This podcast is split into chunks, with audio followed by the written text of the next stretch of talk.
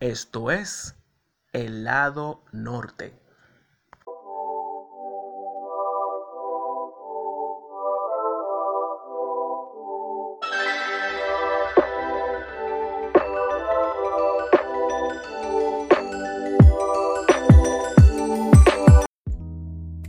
Buenos días, buenas tardes, buenas noches. Dios les bendiga. Bienvenidos a un nuevo episodio de El lado norte podcast.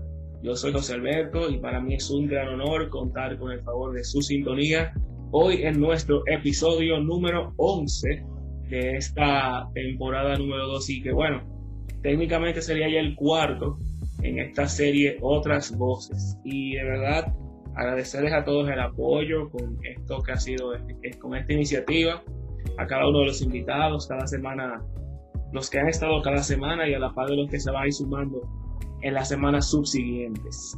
Y bueno, hoy eh, el invitado es alguien de verdad que yo tengo mucha estima, mucho cariño. En una célula dije, el invitado del podcast fue un invitado que yo lo vi crecer, porque literalmente yo lo vi crecer. Y él es pastor de jóvenes y a la par pastor, eh, copastor de la Iglesia Metodista Libre en su presencia. Y que no se quede nunca, mi hermano, el pastor Juan Lugo. Juan, bienvenido al Lado Norte Podcast. Muchas gracias, José Alberto. Un placer para mí poder estar aquí junto a ti, junto a toda la audiencia que, nos escucha a través de las diferentes redes. Eh, sabes que tenemos... contentos de que Dios nos da la oportunidad. ¿Sí? Amén, amén. Tenemos que. ahora, yo, ahora me siento yo comprometido porque entonces hay que buscar un tema para llover. Ay, ay, ay, ay, ay. Sí, seguramente va, él va, va a gritar, va a gritar por su oportunidad. Sí, no, pues él, la tiene, él la tiene, porque yo, yo quiero, tengo en mente a Joel para algo bien, bien puntual, de verdad que sí. Eh, pastor, para mí es un honor nueva vez eh, contar con ustedes. Estuvimos en una vez previa en lo que fue un, el lado norte en vivo, hablando de lo que es, eh, de lo que fue la experiencia de todo esto del COVID y cómo su iglesia, su ministerio, específicamente la área juvenil, que es la que, en la que nos, en el caso en el caso en cuestión, que fue la que conversamos, eh, compartimos experiencias, usted con su, su, historia y de verdad fue de bendición a pesar de los contratiempos y el tráfico que tuvo ese día fue, fue tremendo, de verdad que sí. Exacto. Y bueno, eh, pastor, le explico, el concepto de esto es prácticamente que yo ahora en, este momento le dejo eh, el escenario a usted eh, para que usted comparta la reflexión con los escuchas y bueno, al final eh, me hablo un poco de las redes sociales, de cómo va la iglesia. Sé que ustedes en su comunidad tienen varios proyectos eh, interesantes porque en la, la vez del en vivo ustedes tenían lo que era el minuto de tu tiempo, ¿cierto? Cierto, cierto. Estamos ahí con diferentes eh, redes, sobre todo minutos de tu tiempo, es que ahí ha estado siendo de mucha edificación y de mucha bendición. También tenemos un programa bueno, estamos acostumbrados a decir programa de televisión, pero es un programa eh, que estamos haciendo vía YouTube por nuestro también canal IML en su presencia llamado A Tiempo, en el que, bueno, tiene un concepto muy interesante, ya que hablamos ahí de algunas historias, de algunos de algunas personas que es muy interesante, testimonios, temas eh, en cuestión. Y esto es todos los domingos a las 7, ya tú sabes. Ah, bueno, pues perfecto. Bueno, al final de, esta, de este episodio te vas a recordar las redes sociales y todo su contenido de esta iglesia en su presencia. Pastor, el escenario es suyo. Así que yo me sentaré en mi, en mi, en mi audiencia tranquila a ver lo, que Dios puso en su corazón para nosotros. Amén, gracias José Alberto. Y bueno, eh, esta palabra para, para mí fue bien edificante, un, mensaje que eh, lo que lo recibía el Señor me, me gozaba porque eh, una de las cosas más eh, importantes que podemos disfrutar y tener es la gracia, es la gracia de Dios, es la gracia, la misericordia de Dios. Y analizando todo esto, muchas veces hablamos de lo importante de la presencia de Dios, muchas veces hablamos de, de lo valioso que es en nosotros poder vivir una vida que agrade al Señor y que la presencia de Dios more eh, en nosotros. Y de de entrada, lo más importante es entender que esto es por gracia, el tener la presencia de Dios, esto viene por gracia, un regalo, un regalo inmerecido, algo que no merecíamos. y que nunca podremos merecer en función de nuestras fuerzas. Nunca va a haber un momento en el que nosotros merezcamos la, la presencia de Dios. Todo esto es por gracia. Y esta es una de, de las cosas más difíciles para, para nosotros entender, ya que como seres humanos estamos acostumbrados a ganarnos las cosas. Estamos acostumbrados a que todo lo que tengamos, todo lo que tenemos, perdón, es eh, eh, el fruto de, algo que nosotros hicimos. Sin embargo, el amor de Dios se mostró que Él nos envió a su único hijo a morir por nosotros y eso lo hizo por amor. Entonces yo quiero hablarte eh, en, estos minutos sobre específicamente lo que puede y lo que desde siempre ha tronchado el camino de, que nos une a la presencia de Dios, que es el pecado. Pero no te voy a hablar del pecado de, de una manera quizás acostumbrada, sino que voy a hablarte de, del pecado aterrizando según la palabra de Dios nos habla del pecado.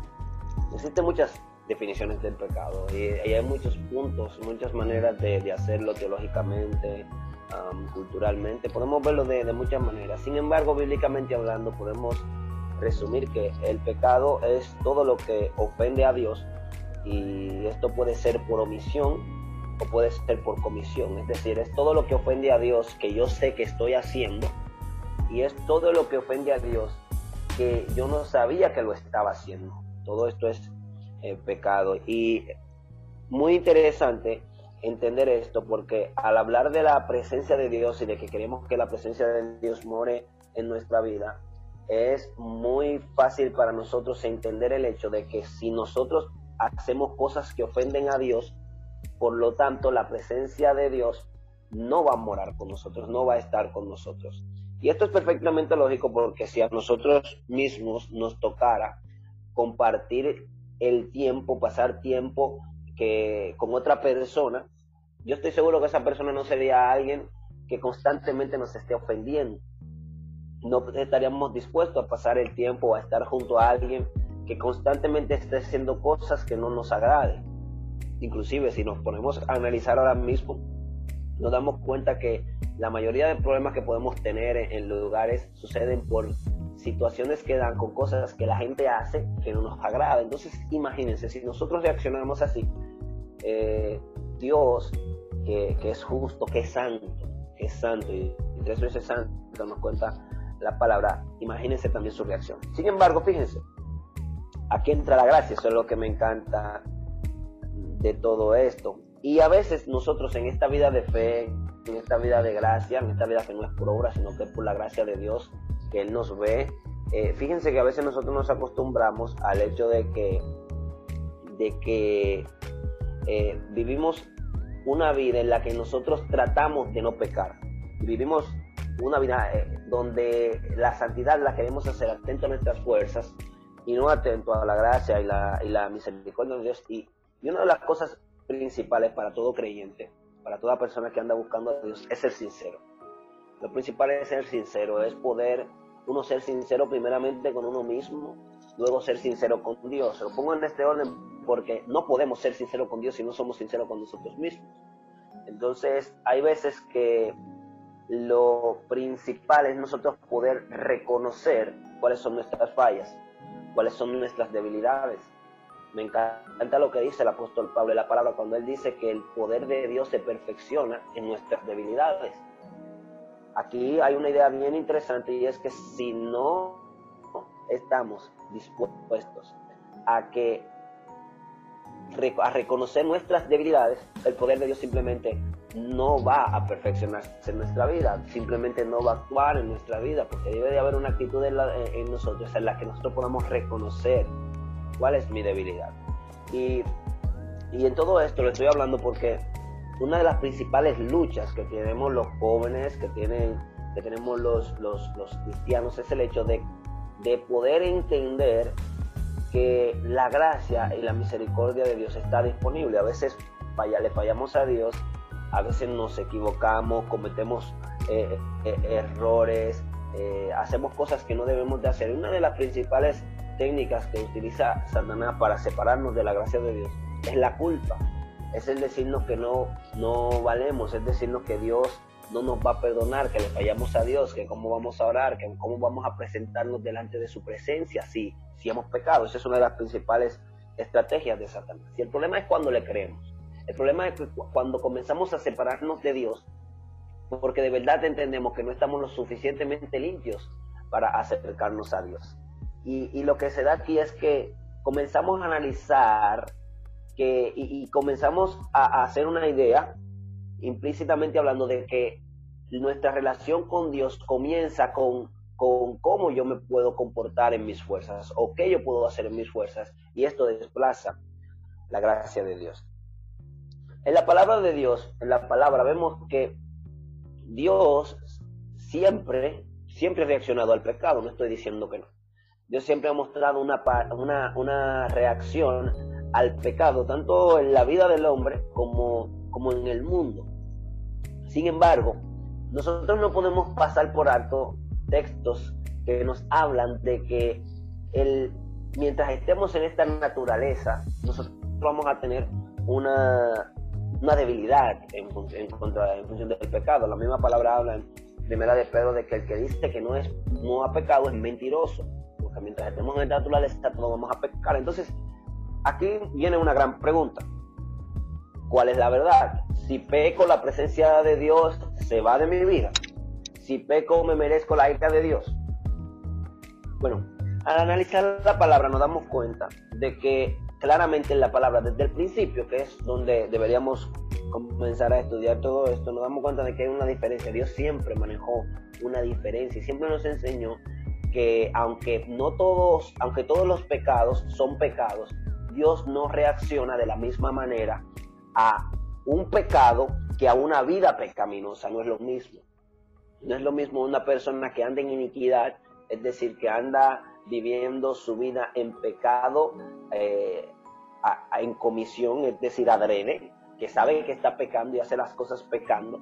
Dios no reacciona igual a este tipo de persona, a la persona que está tratando de ser un cristiano, de vivir la vida en función de los mandamientos y la verdad de Dios, no es lo mismo. Y cuando vamos a la palabra, nos encontramos con que, y no sabemos esta historia, la voy a parafrasear por asuntos de tiempo, sabemos que Dios creó al hombre y a la mujer, los puso en el huerto del Edén, y le dice a Adán, Adán, del árbol del huerto que está en el medio del huerto, no podrás comer, podrás comer de todo menos de, del, del, árbol del conocimiento del bien y el mal. Y lo interesante de esto es que mucha gente dice, pero ¿por qué Dios puso ese árbol ahí? Dios quería que ellos pecaran, Dios sabía que ellos iban a pecar. Pero algo que a mí me ha servido mucho eh, para mi vida es entender el hecho de que la obediencia es una manera de honrar a Dios. Y esto es lo que nos enseña la palabra. Fíjense cómo, cuántas veces Jesús habló sobre la relación que él tenía con Dios y él decía que él amaba a su padre y que por él lo amaba, como él lo amaba, él lo obedecía. A nosotros mismos nos dejó el recado y, nos dio el mandato de que si lo amamos, debemos de guardar sus mandamientos. Literalmente, él dijo, si ustedes me aman, obedézcanme. La manera en la que nosotros podemos demostrarle nuestro amor a Dios no es cantándole solamente, no es ofrendando, no es predicando. La manera que nosotros tenemos para poder demostrarle nuestro amor a Dios es a través de la obediencia. Entonces, cuando el árbol del conocimiento del bien y el mal es plantado por Dios en el centro del huerto del Edén, no fue con la visual que nosotros lo podemos ver ahora, ya que Adán iba a pecar. No es, el, árbol del conocimiento del bien y el mal no era un instrumento de maldición, al contrario, era un instrumento de honra hacia Dios, era un instrumento en, el que el hombre podía ir y, podía enseñarle a sus hijos, a, a su descendencia, este árbol no podemos comer porque de esta manera honramos a Dios y pudiera parecer algo, algo sencillo, pero yo quiero que ustedes piensen y se vayan a la idea que Dios había hecho al hombre, Señor de todas las cosas de la tierra. Todo estaba sometido al, al, dominio y a la autoridad del hombre. Literalmente Dios le había entregado esto al hombre. Y ese era el único mandato que tenía el hombre. Esto era lo único que el hombre tenía para recordar que estaba sometido a Dios, este mandato. Entonces, vuelvo y digo, e, este árbol del conocimiento del bien y del mal no fue puesto ahí como un instrumento de maldición, es que era a través de esa obediencia que el hombre iba a agradar a Dios, iba a adorar al Señor. Entonces, entendiendo esto, sabemos que, bueno, no pasó así, el hombre pecó, decidió pecar. Y cuando el hombre peca, a veces nosotros tenemos la idea del, del huerto de Edén, que lo que sucede allá es que, es que Dios eh, los expulsa del huerto del Edén y los saca. He visto, he oído muchos predicadores que dicen, Dios los expulsó del, huerto del Edén. Y, y, cuando vemos la situación, vemos que sí, cada uno tuvo las consecuencias de sus pecados, cada uno tuvo las consecuencias de su desobediencia. Sin embargo, Dios eh, eh, saca o expulsa, por utilizar la misma palabra, a Adán y Eva del huerto del Edén, según la palabra en el libro de Génesis, capítulo 3, verso 22, permítame leerlo, dice, y dijo Jehová Dios, he aquí el hombre es como uno de nosotros, sabiendo el bien y el mal, ahora pues, que no, no alargue su mano y tome también del árbol de la vida y coma y viva para siempre. ¿Qué sucede? Este versículo es clave porque este versículo nos da un principio y nos da una enseñanza de cómo Dios reaccionó al pecado. Dios no está expulsando a Adán y a Eva del huerto del Edén por, ira. Dios no está expulsando a Adán y a Eva pues, del huerto del Edén porque ellos pecaron y hay que sacarlo. Fíjense que ya le había dado las consecuencias. El propósito fundamental por el, que el, el, por el cual el Señor expulsa a Adán y Eva, los saca del huerto del Edén, es por el hecho, por el propósito de que Dios tenía un plan y en ese plan Dios iba a mandar a su hijo a morir por el, por el, por el, por el pecado de la descendencia de Adán y Eva, es decir, de todos nosotros. Y fíjese que la palabra dice que en, esa última parte, para que no alargue de subir su, su mano y tome también del árbol de la vida y coma y viva para siempre. Si el hombre en esa condición pecaminosa alargaba su mano y tomaba del fruto de la vida, según la palabra, iba a vivir eternamente separado de Dios, eternamente en pecado. Y esto era algo que tronchaba el plan de Dios para edificar, para levantar, para, para reconstruir, para redimir esa relación que él tenía con el hombre. Dios no expulsó a Adán y a Eva del huerto del Edén por ira, Dios los expulsó por amor por amor, para que eh, ese Juan 3:16 pudiera darse, de tal manera entregara a su hijo y pudiera rescatar lo que se había perdido. Pero cuando, cuando seguimos, vemos que en el próximo capítulo, capítulo 4, vemos la historia de Caín y Abel. Y en esta historia también sucede algo similar. Vemos que Dios todavía está hablando con, con, Caín y Abel. Fíjese que ellos habían pecado, y habían pecado, pero Dios está respondiendo a, Caín y Abel. Y, fíjese que a Caín y Abel comienzan a dar adoración a Dios, comienzan a hacer un sacrificio al Señor. Y todo esto nos deja saber que había una relación, aun cuando ellos habían pecado, de Dios con ellos. Vemos que Abel, Caín, perdón, decide que iba a matar a su hijo y vemos cómo Dios comienza a ministrar su corazón y le dice, Caín, no, no mates a tu hermano. Y, y aún Caín estando en, este, eh, eh, en esta decisión eh, de pecado, eh, reaccionando en envidia, Dios se está ministrando y Dios está tratando de que Caín entre en razón. Y bueno, sabemos el desenlace. Caín como quiera mató a Abel.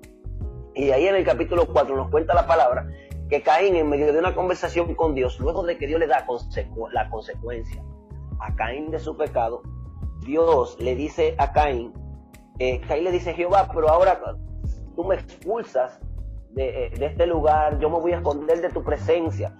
Y dice específicamente el verso 14, he aquí me echas hoy de la tierra y de tu presencia me esconderé. Y seré errante y extranjero en la tierra. Y sucederá que cualquiera que me hallare me matará. Y oiga esto. Y le respondió Jehová, ciertamente cualquiera que matare a Caín, siete veces será castigado. Entonces Jehová puso señal en Caín para que no lo matase cualquiera que le, que le hallara. Aun cuando Caín había pecado, fíjense cómo Dios está teniendo cuidado cómo Dios está guardando la vida de Caín. No es hasta Génesis 6, y ya estoy, ya estoy concluyendo, no es hasta Génesis 6 que vemos que la ira de Dios entra en agenda y es cuando se multiplica la maldad. Cuando la maldad había, se había multiplicado y el hombre era malo, malo, malo, malo. Eh, es que la maldad, literalmente la, la Biblia dice que el hombre se había apartado y a tal punto, dice el capítulo 6, verso 5 del libro de Génesis, eh, a tal punto que Dios se arrepintió y, dice la Biblia que le dolió en su corazón a Dios haber creado al hombre. Y dice la palabra, pero Noé halló gracia. Nosotros sabemos que no era un hombre, un hombre eh, como, como de carne y hueso, era un hombre que tenía una naturaleza pecaminosa. Pero dice la palabra que Noé halló gracia. Noé no, no, fue que las obras de Noé fueron mejores que las de los demás, fue que Noé halló gracia. Y me encanta el verso 8 porque dice que Noé halló gracia, pero dice el 9, estas son las generaciones de Noé, Noé varón justo, era la palabra que define cómo Dios veía a Noé era a través de la gracia. Sabemos que a través de, lo que pasó con toda la maldad que se había multiplicado, es que ahí sí viene la ira. Cuando el hombre se llenó de pecado, cuando el hombre comenzó a pecar con iniquidad, con, con, deseo, con, con, omisión, a eso y emana la ira de Dios. Y aquí Dios envió el diluvio. Pero Dios, a ese que tuvo, le tuvo gracia, lo salvó. A ese que Dios le tuvo gracia, le tuvo misericordia. Y convengamos que Noé no era el hombre más santo de la tierra. Si usted sigue leyendo la historia de Noé, usted se va a dar cuenta que Noé más adelante a todo humo se da, se emborracha.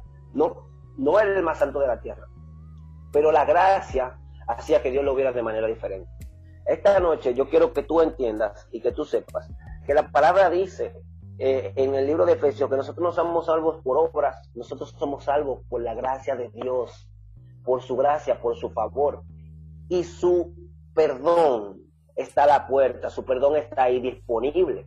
Ahora tenemos que ser sinceros, tienes que ser sincero con Dios, acércate a Él reconociendo cuáles son tus debilidades, reconociendo cuál es tu realidad y pídele a Él que transforme tu vida, pídele a Él que haga la diferencia, no permitas que las mentiras de Satanás te alejen del regalo tan precioso que Dios te ha dado.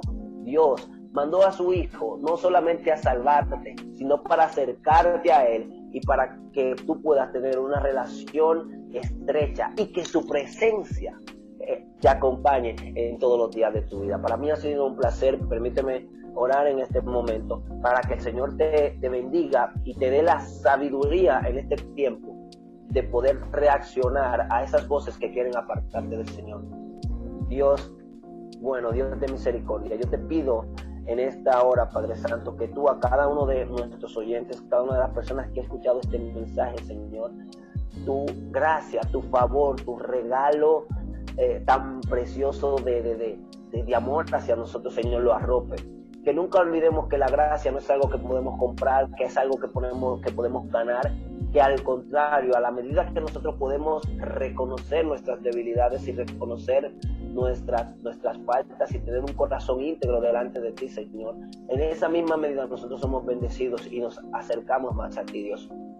Ayúdanos a identificar nuestras debilidades y a vivir, Señor, como, como vivió Saqueo en su momento con su debilidad. Que Saqueo dice la palabra que cuando tú fuiste a Jericó, Jesús, eh, tú, Señor Jesús, cuando eres tú, tú, tú estuviste ahí, dice que eh, Saqueo fue por encima de su debilidad y se subió a un árbol. Era un hombre muy pequeño, pero él subió a un árbol para poder estar cerca de ti, Señor. Que nosotros no ignoremos nuestras debilidades, sino que al contrario podamos buscarte a través de nuestras debilidades, Señor, y que tú te glorifiques en nuestras vidas y que en ningún momento nos apartemos de tu presencia, Señor. Gracias porque tú eres fiel, porque tú eres bueno y porque tú siempre estás pensando en nosotros. En el nombre de Jesús. Amén. Y amén. Amén. Amén, pastor. Muchísimas gracias, de verdad que sí, por aceptar esta invitación de ser parte de, gracias a ti, José Alberto. de esta serie llamada Otras Voces en su primera expedición. Eh, antes de despedirnos, quisiera, por favor, que repitiera eh, las redes sociales de la, iglesia, su contenido semanal, fin de semana, todo. Amén, sí, bueno, estamos en, en YouTube en Facebook, en Instagram como IML en su presencia. IML en su presencia, eso significa Iglesia Metodista Libre en su presencia. Usted pone ahí en YouTube, en Instagram, en Facebook, le va a aparecer nuestras diversas redes.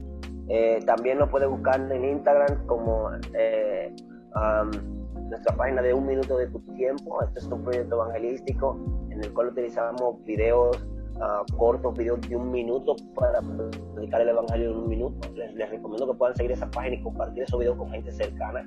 Y, bueno, eh, gracias José Alberto por, por, la, por la invitación y por este tiempo tan lindo que hemos podido pasar esta noche. Bueno, gracias a usted por aceptar la invitación. A todos nuestros seguidores, recordarles también las redes sociales del podcast. Estamos en Instagram, Facebook, nos encuentran como El Lado Norte y estamos en todas las plataformas, en YouTube, Anchor, Spotify y Google Podcast. Y señores, eh, esto se acabó. Nos vemos la próxima semana y esto fue El Lado Norte Podcast. Bendiciones.